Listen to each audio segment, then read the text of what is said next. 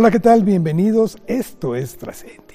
Gracias por acompañarnos una vez más en una charla que estoy seguro le va a encantar. Vamos a tener la oportunidad, y de veras son de esas oportunidades que la vida nos da, de poder charlar, de poder platicar con una persona que sin duda es un gran ejemplo.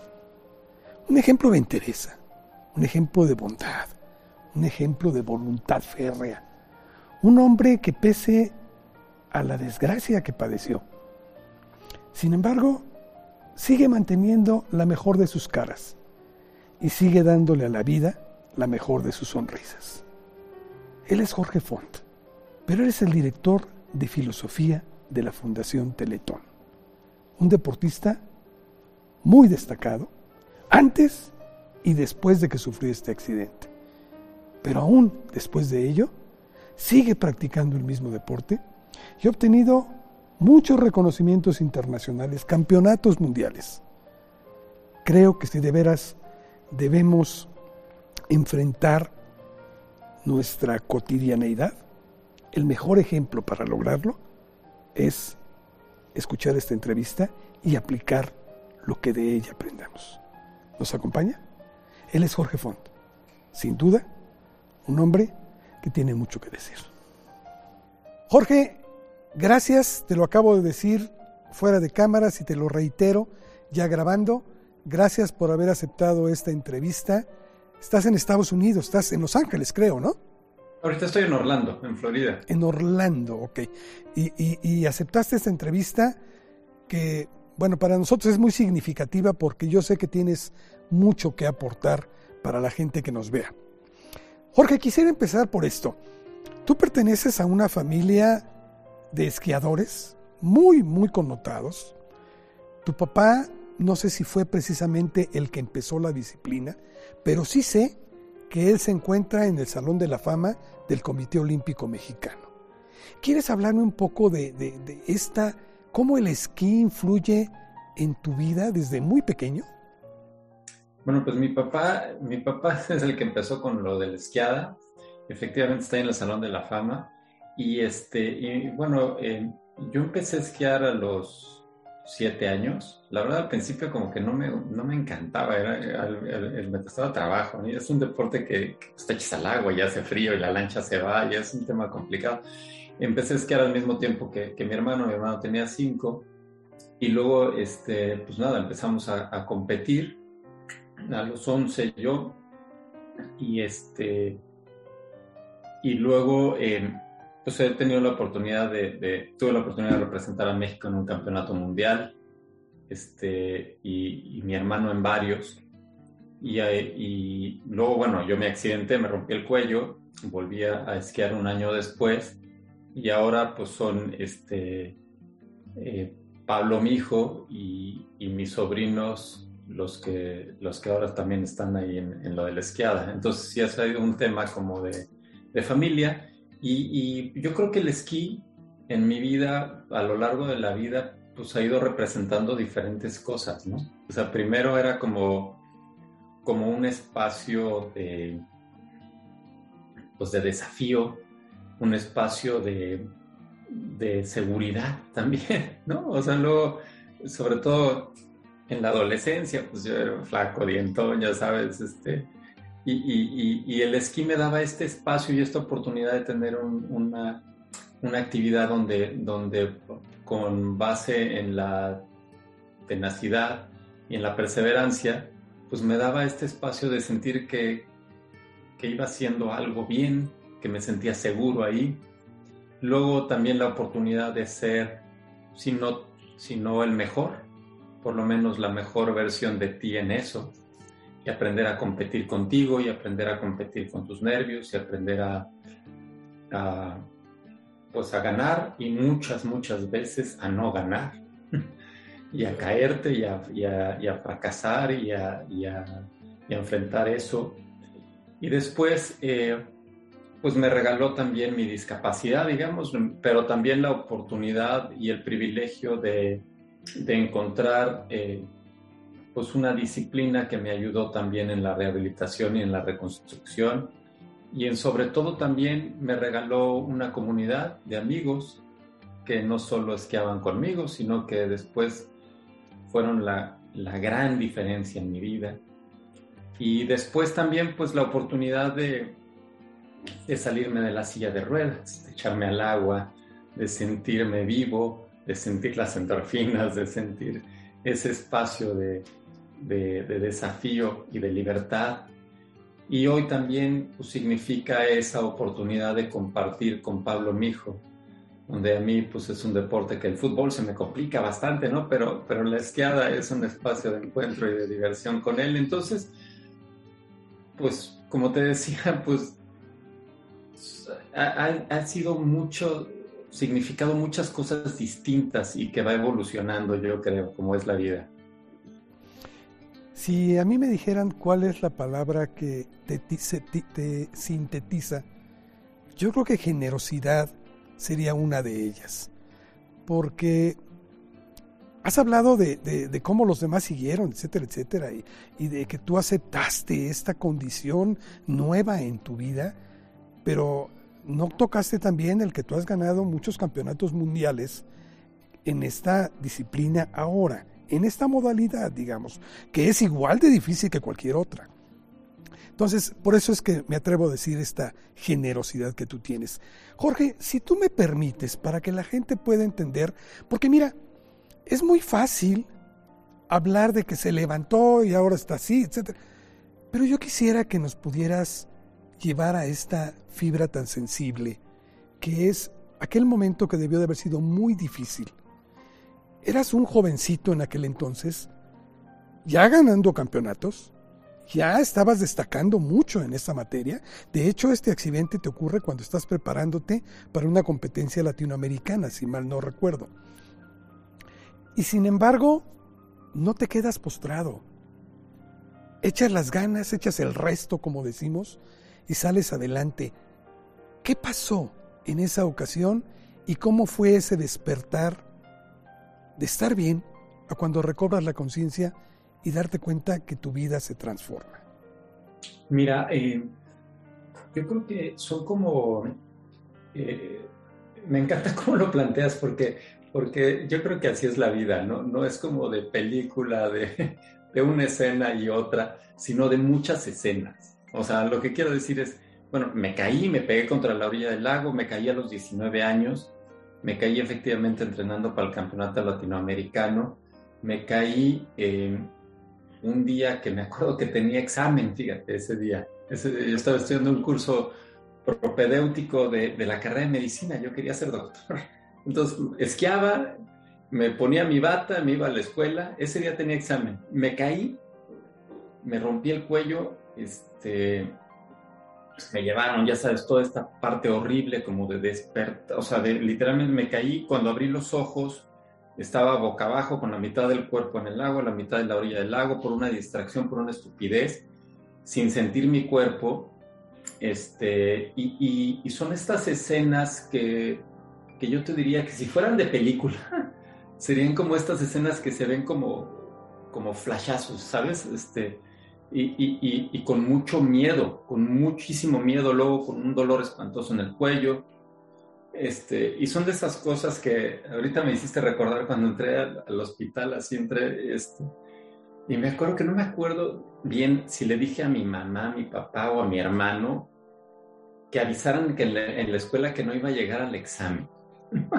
es, es, como para ubicar, este, no sé si me, o sea, el, claro en ese momento pues de confusión, de tal. Y luego, bueno, me operaron, me operaron con mucho, con mucho éxito. Me operó el doctor Roberto de León, que quiero mucho, un super neurocirujano. Este, y luego, pues nada, es como despertar a esta parte de no sentir tu cuerpo. Y, y, y, en esta parte de, yo me caí a los 19 años, me caí entrenando, me caí como un deportista de alto rendimiento.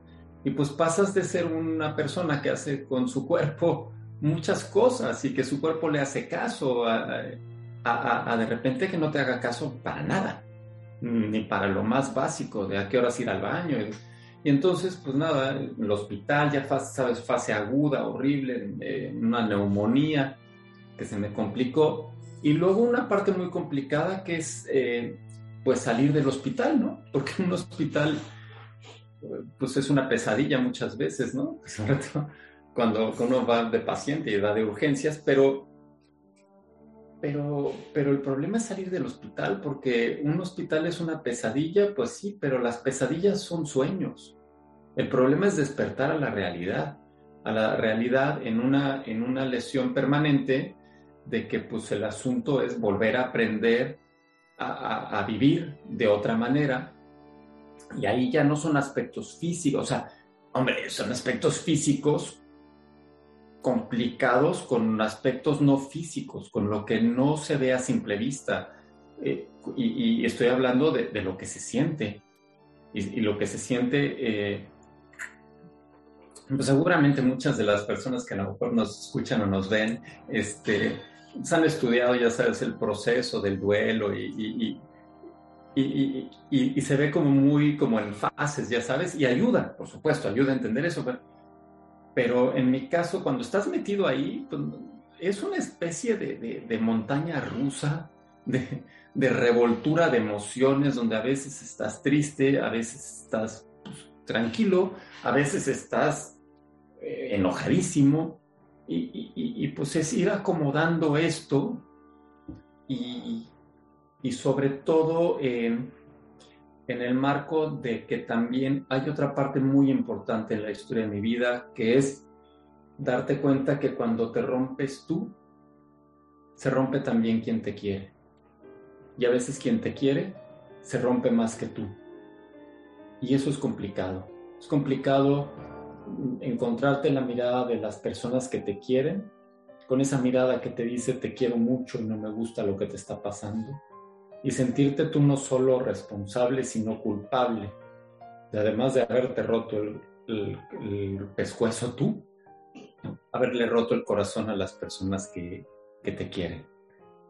Y yo creo que ahí, ahí está, en mi experiencia, una de las paradojas más grandes, porque en esa mirada también yo encontré reflejado a un Jorge que yo solo nunca hubiera descubierto. Y yo creo que ese es el valor de la mirada, del cariño de quien te rodea.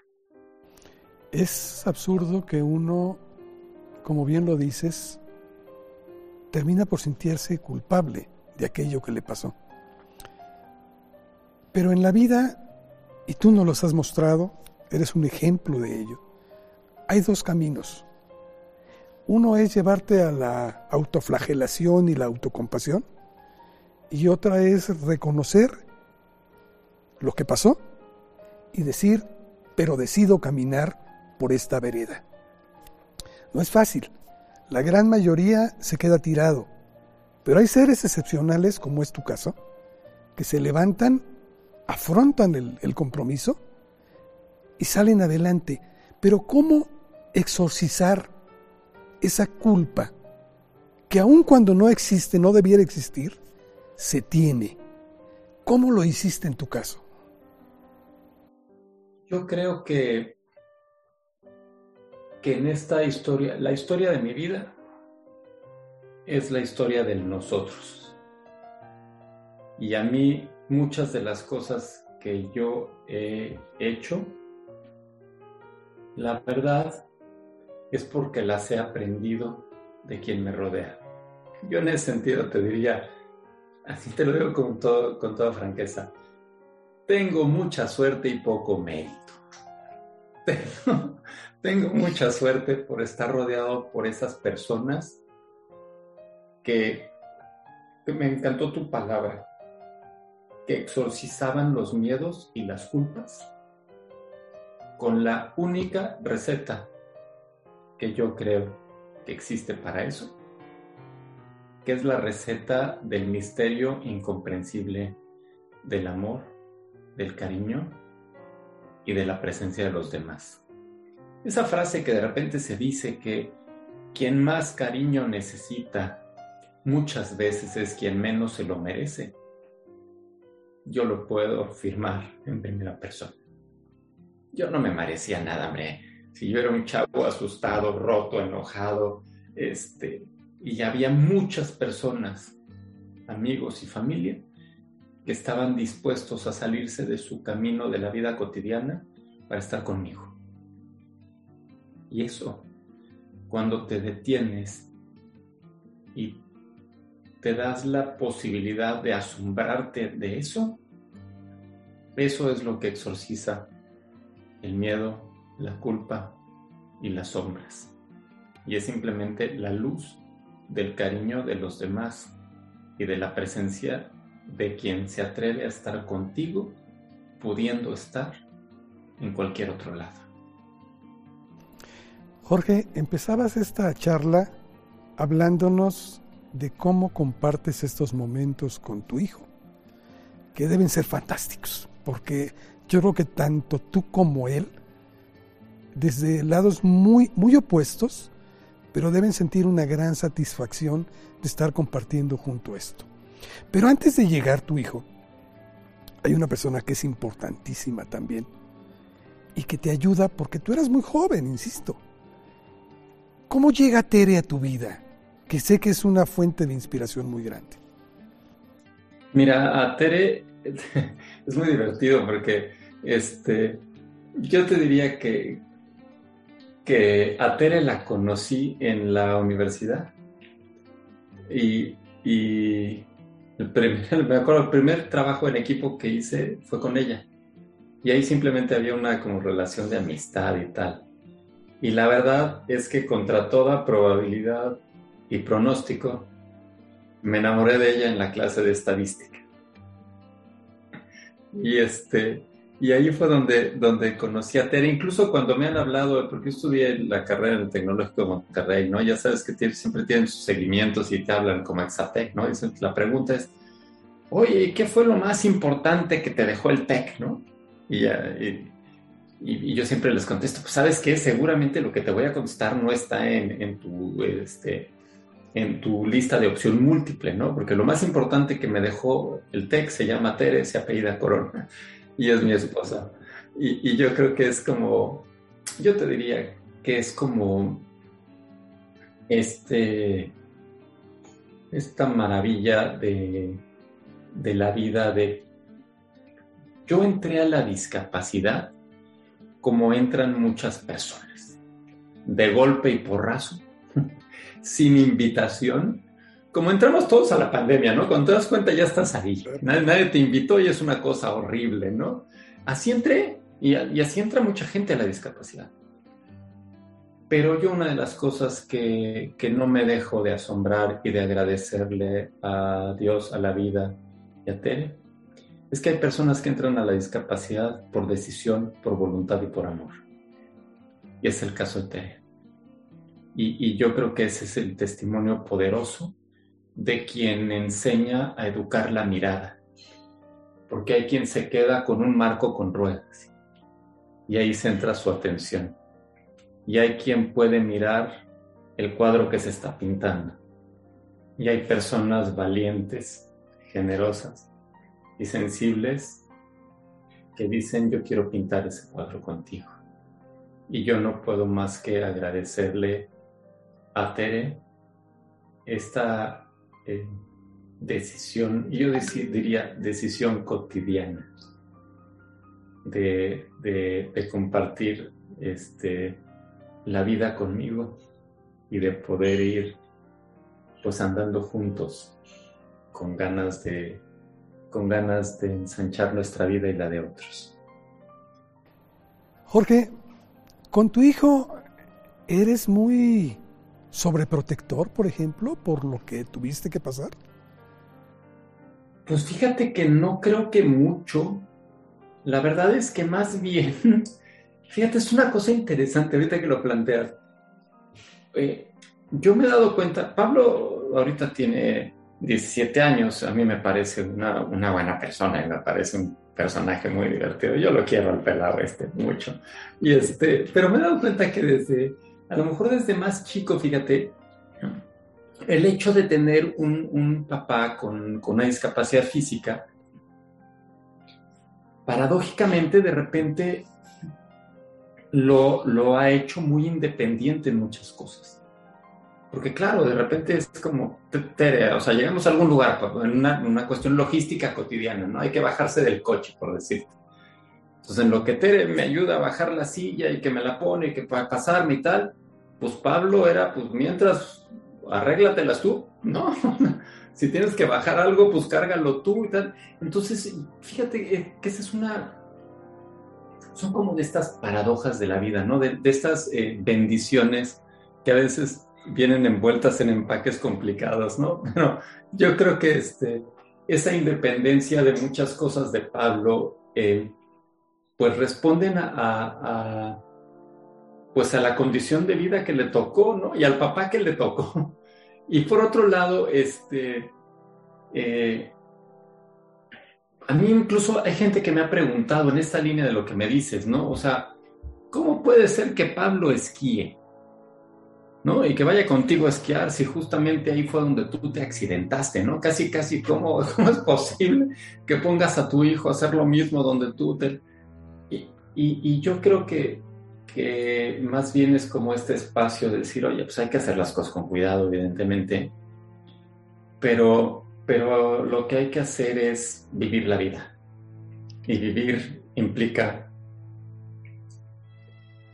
implica siempre un riesgo Claro, un riesgo desmedido es una estupidez. No tomar riesgo es no vivir. Y yo creo que vivir es buscar ese equilibrio en, en arriesgarse con un sentido. Me parece maravillosa tu concepción. Jorge, volvamos a cómo empezó esta entrevista, hablando de el estar esquiando.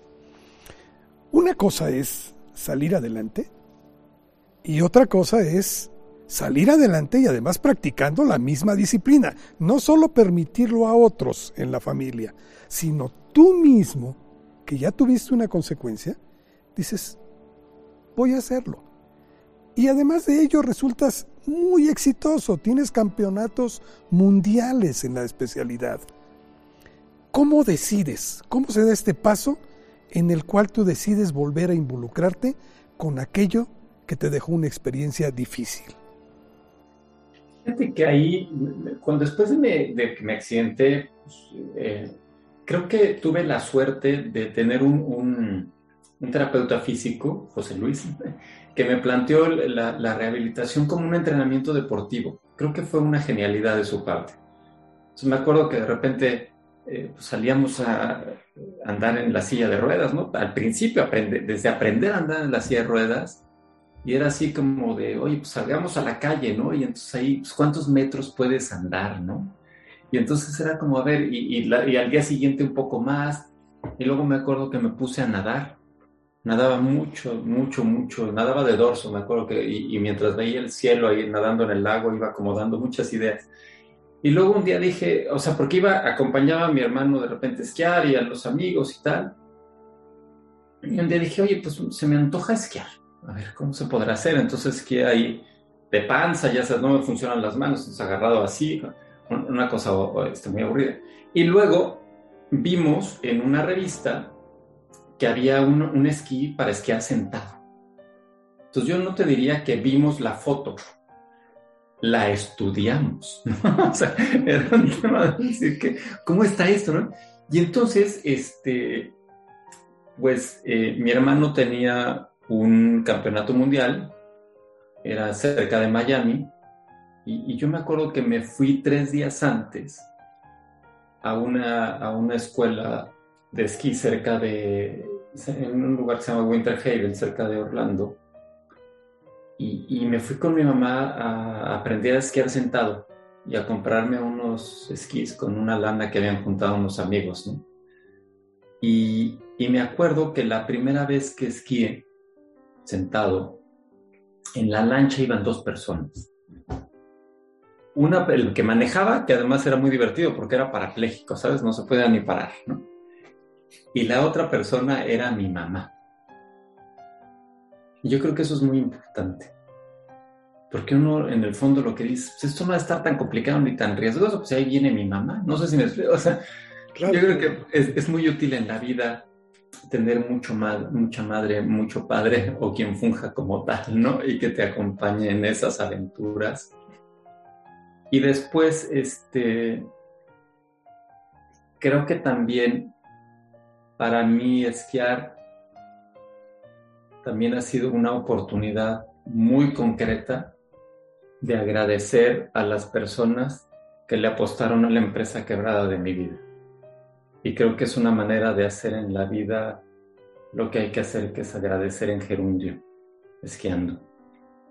Y, y, en ese sentido, pues, pues esa es otra de las cosas que, significó la posibilidad de esquiar. Y luego, pues, mm, eh, ir de... Todo esto que te lo platico es a toro pasado, como dicen, o sea, el, tema era, era como el descubrimiento, ¿sabes? O sea, como decir, oye, puedo esquiar, o sea, y hay unos esquís especiales, y dónde se consiguen, y cuánto cuestan, y cómo, y luego, oye, pues resulta que también hay torneos, De personas con discapacidad, entonces, oye, pues me inscribo a un torneo y voy ahí a un torneo, y, y, y fue encontrar también una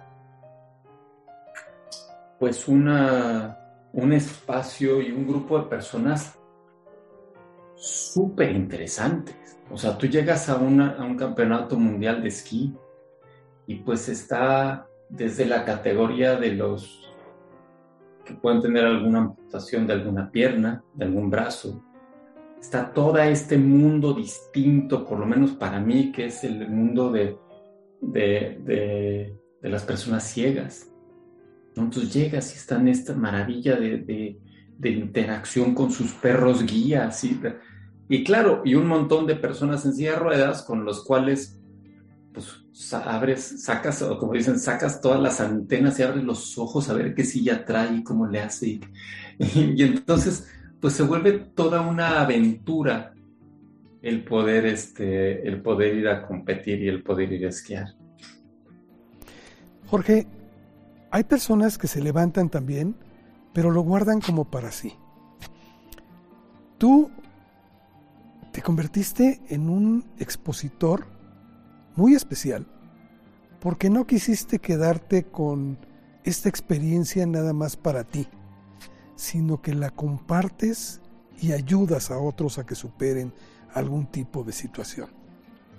¿Cuándo decides convertirte en expositor y por qué?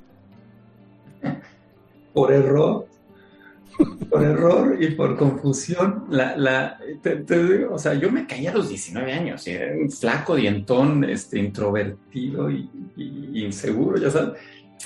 Y, bueno, de repente hay, hay, un, hay un congreso de jóvenes donde me inscribí súper tarde y me acuerdo que había una persona que trabajaba conmigo entonces escribimos una carta para ver si le daban una, beca a esta persona para que tuviera la posibilidad de entrar conmigo al Congreso. Y me, acuerdo que me habla alguien de los organizadores por teléfono, están ahí, y me dice, oye, ¿te gustaría estar en una mesa redonda? Tenía 19 años, y yo dije, pues sí, pues una mesa redonda. Yo pensé que era la mesa redonda, es como la que está ahí junto a ti, y después de, de las conferencias te sentabas en una mesa redonda, echarte el café, y hablar de la conferencia que habías escuchado. Entonces llegamos a este congreso, era en Guadalajara, y me acuerdo que, este, pues nada, entro al congreso, eh, muchísima gente, y de repente aparece mi mamá con unos edecanes y un suéter. Ya ves que las mamás ante la duda te llevan un suéter. Entonces, un suéter porque yo andaba con playera, ya sabes, playera, t-shirt, ¿no? O sea, me dice, oye, te traje un suéter porque al rato te toca hablar. ¿Cómo que me toca hablar? Sí, bueno, la mesa redonda era un panel enfrente de 6.000. Y entonces, afortunadamente, el Congreso estaba tan rebasado que el panel este se pasó al día siguiente. Y entonces yo tuve una noche de insomnio para pensar qué iba a decir. Creo que hablé minuto y medio, Carlos. y este, y yo dije, mira, yo no sé si a alguien le sirva esto, que espero que sí, pero al primero que le servía era a mí. Y era un tema en el que a mí me servía poner mi historia como historia, porque eso le daba orden y sentido. Y, fue una experiencia, la verdad, eh, como muchas, yo te digo, te lo he dicho muchas veces, tengo mucha suerte. Y de repente tuve esa oportunidad de, compartir. Me acuerdo que me bajaron de este foro, había unas escaleras ahí, me bajaron cargando. Y luego, peor aún, había una rueda de prensa, ¿no? O sea, y me acuerdo que había un señor español muy bajito, de cejas muy pobladas, que me iba acompañando y me iba haciendo una serie de preguntas. Yo no tenía la más remota idea que era el señor. Por ahí salen las fotos y sale el señor sentado junto a mí en las conferencias de prensa. Y pues ya después de esto me tocó escuchar al señor porque también exponía, ¿no? y, él, y se llamaba Julián Marías. Y es un filósofo español, discípulo de Ortega y Gasset. Y yo decía, Dios de mi vida. Y, o sea, yo platicaba con él y no tenía ni idea. Y así fue la primera vez que compartí. Y después eh, tuve la oportunidad de hacerlo en muchos foros y sobre todo en muchas escuelas. Y la verdad, eh, yo he pensado que, que, tal vez parte de lo que a mí me gustaría que fuera mi misión o propósito en la vida sería como inspirar a las personas a que ensanchen su vida. Me gustaría hacer eso. Como el título de mi vida, me, encantaría ser un, un inspirador, no necesariamente por porque eh, yo me planteé como un ejemplo de nada, sino como ofrecerle a las demás personas herramientas, reflexiones, e ideas que puedan hacer suyas, que las metabolicen para que ensanchen su vida. Y creo que eso es lo que a mí me, me ilusiona mucho del trabajo que afortunadamente tengo. ¿Cómo llegas a Teletón? A Teletón llegué por el mismo congreso del que te hablo, fíjate, porque ahí en, ahí en ese congreso, una de las personas que tuve el privilegio de conocer fue a Fernando Landeros, a Chovi. Y, ahí, o sea, así como de, pues, como de cuate, ¿no? O sea, ahí lo conocí y de repente un día veo en el periódico una, pues ahora sí que el reporte de la conferencia de prensa donde se hablaba del lanzamiento de la Fundación Teletón. Y entonces me acuerdo que así como soy yo, este, cínico y aventado, pues agarré el teléfono, le hablé a Chovy y le dije, mira, yo no sé bien cómo va esto, pero yo quiero estar contigo. Y así, así entré a Teletón con la generosidad de, Fernando de decir, pues vente, vamos a este, está empezando esto. Y así empecé este, desde, desde, pues casi, casi al año después de que había empezado Teletón, empecé a trabajar ahí. ¿Cuál ha sido tu experiencia con esos niños bellísimos que, que creo que nos enseñan mucho? Mira, en, Teletón he tenido la oportunidad de trabajar, primero trabajé en un área de comunicación que aprendí mucho, porque además como no estudié comunicación, pues yo era un ignorante, entonces cuando uno es ignorante, pues todo es nuevo y aprendes un montón. Y luego he trabajado muchísimo, sobre todo he tenido el privilegio de trabajar eh, desde hace muchos años con los colaboradores de Teletón. Entonces me encanta trabajar con las personas que están con los niños, con las niñas y con las familias beneficiarias.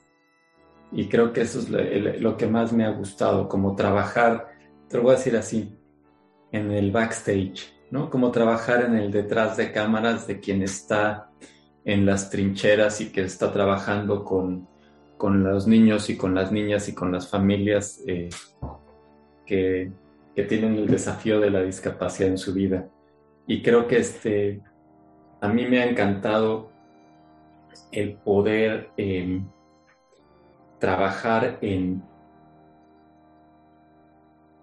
en, en, equilibrar esto que es un desafío de las organizaciones que ofrecen un servicio y una atención que a veces este, muchas organizaciones están muy centradas en el, en, en el beneficiario final y está muy bien, ¿no? Que es el objetivo, no es la misión, pero que también en ese camino hay trabajos que son bien desgastantes, bien, bien desafiantes, como puede ser el trabajo de un médico, el trabajo de una terapeuta física, el trabajo de, en otros sectores de una maestra, ¿sabes? O sea, de una enfermera, de estas personas que trabajan y luego es como esa pregunta de ¿quién ayuda al que ayuda?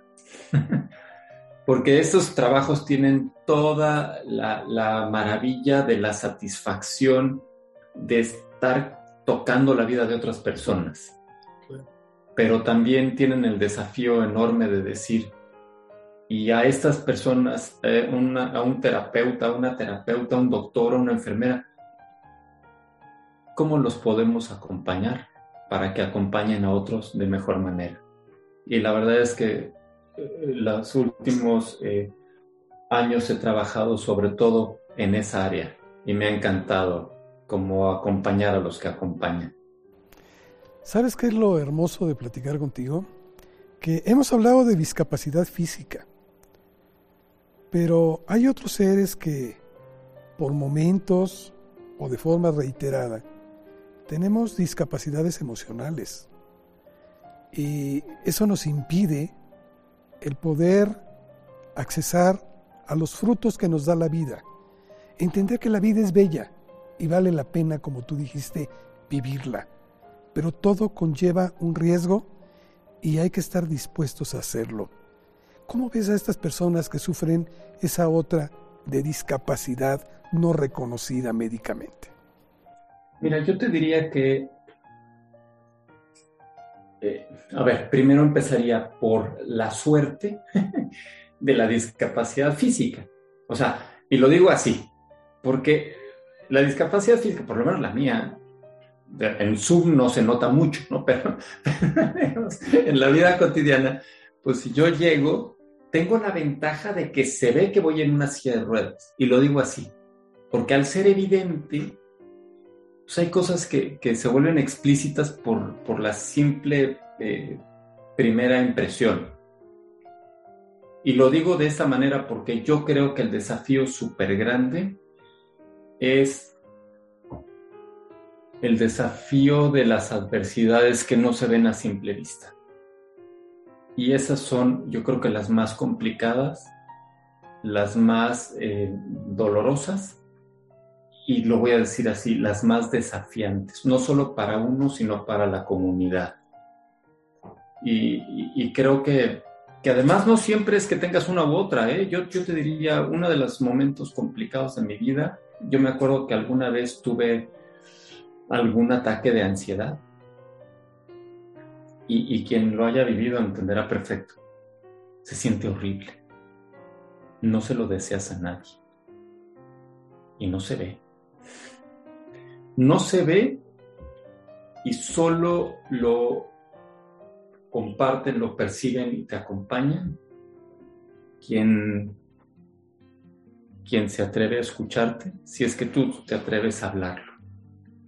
Porque a veces tampoco son como muy bien vistas estas cosas, no sé si me explico, o sea, es como de repente es tan absurdo como de, si tú o yo nos enfermamos del estómago, pues, pues vas al gastroenterólogo y, no te agobia a nadie decirle que fuiste al gastroenterólogo, no sé me o sea, eh, pero, pero si tienes alguna, algún desafío emocional, yo, he visto que socialmente no, no, no es no es bien visto o, a veces no se cuesta trabajo decir fui al psiquiatra o fui al psicólogo. Y, creo que esa es otra de las cosas complicadas, es decir, no es solo la, el desafío que puedes tener en términos de, salud mental, sino estos estigmas y estos eh, paradigmas de, de verlo. Y entonces, creo que ahí a mí lo que más me ha servido en ese sentido es reconocer que mi mayor fortaleza es mi vulnerabilidad, mi imperfección y mi simplemente ser persona. Porque cuando te las das de Superman y no te permites reconocer que también te puedes equivocar, que también puedes estar triste y que también puedes tener algún desafío de ansiedad o de depresión o de algo así, entonces te metes en una espiral de soledad espantosa. Y ahí en ese sentido a mí me parece que, fíjate, yo tuve la suerte hace algunos años de estar en unos grupos de acompañamiento en crisis eh, en el terremoto del 2017. Y ahí aprendí, entre otras cosas, cómo hay personas que tienen una especie de sismógrafo interior y que logran detectar esos terremotos invisibles en la vida de otros. Y yo creo que eso es un privilegio, el poder estar cerca de personas que puedan sentir tus ondas sísmicas, las que no se ven. Porque yo creo que eso es, el desafío y me parece que es uno de los desafíos más grandes del mundo contemporáneo. Hace no mucho tuve la oportunidad de tener una conversación con Salvador Alba, al que quiero mucho, que fuera el, presidente del Tecnológico Monterrey. Y me decía que en unas conversaciones que había tenido con otros rectores de otras universidades muy importantes, cuando les preguntaba, ¿cuál es el desafío más grande que ves tú a nivel de las universidades? Y pensaba que pudiera ser un tema académico, tecnológico y tal. Y la respuesta de muchos de ellos es el desafío más grande que vemos se llama salud mental. Y entonces creo que eso nos, nos recuerda este desafío del que tú pones sobre la mesa, que es este desafío de dos cosas. Primero, de, reconocer las adversidades que no se ven. Y segundo, no solo de no estar mal, sino de cómo le hacemos caso a personas como este cuate Seligman, que nos plantea que el asunto no solo no es no estar neurótico, sino cómo florecer y cómo, cómo plantearnos estrategias y acompañamientos y crear espacios y comunidades para que florezca la mejor versión de cada persona. Son asuntos complementarios, pero yo creo que muy importantes. Jorge, una última pregunta de en este programa que pertenece a la Universidad Humanitas, acostumbramos siempre ocupar una palabra, un término el cual creo que tiene mucho que decir de parte de nuestros invitados. Para ti, ¿qué significado le das al término trascender? Trascender para mí es dejar huella. Trascender para mí es ser útil. Y para mí es el sueño de la ilusión de que haya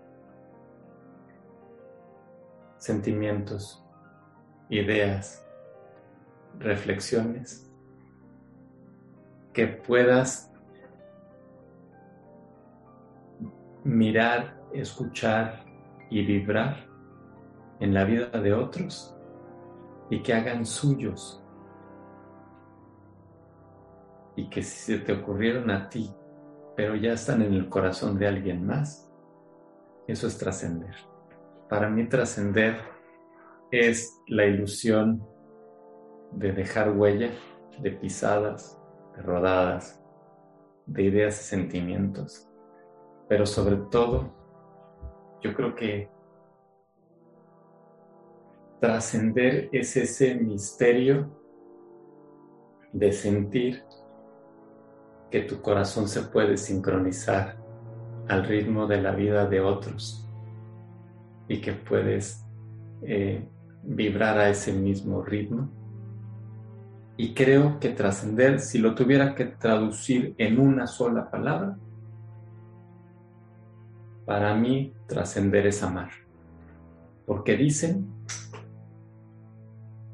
que eh, ser papá, vamos a poner un ejemplo para que no sea tan abstracto. Ser papá, ser mamá, ser maestro, ser maestra, ser un buen entrenador. Dicen que cualquiera de estas son vocaciones suicidas. Porque si se hacen bien, es para no ser necesario. Y que no hay mayor expresión del amor que hacer algo para yo volverme prescindible, porque el que importa eres tú. Eso es ser papá, eso es ser mamá, eso es ser maestro, maestra, o entrenador o entrenadora. Y yo creo que eso es trascender. Trascender es amar para hacer cosas yo pensando en ti. Y yo creo que ese es el misterio maravilloso del verdadero significado del amor. Y eso es trascender. Bellísimas palabras. Jorge, ¿deseas agregar algo más? Yo nada más les quisiera agradecer la oportunidad de compartir, agradecerte muchísimo tu generosidad, tus preguntas y tu mirada que acompaña y sobre todo agradecer muchísimo la posibilidad de compartir con la ilusión de lo que tú último que preguntas de trascender. Yo espero que si algo de lo que platicamos tú y yo el día de hoy le sirve a alguien, le provoca alguna reflexión, alguna confrontación, alguna inspiración, pues no me queda más que agradecer la posibilidad de compartir con la ilusión de que eso sea el regalo que podamos darles. Gracias, Jorge Font. A mí me dejas una reflexión muy grande. A lo mejor es mucho más sencilla de las bellas palabras que tú dijiste. Pero tú me enseñaste también con esto que hemos platicado que trascender también significa volver a subirte a la misma lancha en la cual la vida te cambió y seguir siendo optimista ante lo que está por venir. Gracias Jorge, porque creo que tu ejemplo nos dice mucho y nos invita a tratar de día a día ser mejores. De corazón, todo el equipo de Trascendi, te agradecemos de veras por estos minutos que estuviste con nosotros. Gracias, Jorge. Muchas gracias. Y a usted, espero que le haya gustado esta entrevista. Sin duda, hay mucho, mucho que poner en práctica. Pero se puede. Y ahí está Jorge Fox, que nos enseña cómo hacerlo a diario. No debemos quedarnos tirados. Caer puede ser, pero no debemos quedarnos ahí. Siempre hay que levantarse, porque siempre hay un nuevo día. Gracias por habernos acompañado. Hasta nuestra próxima emisión.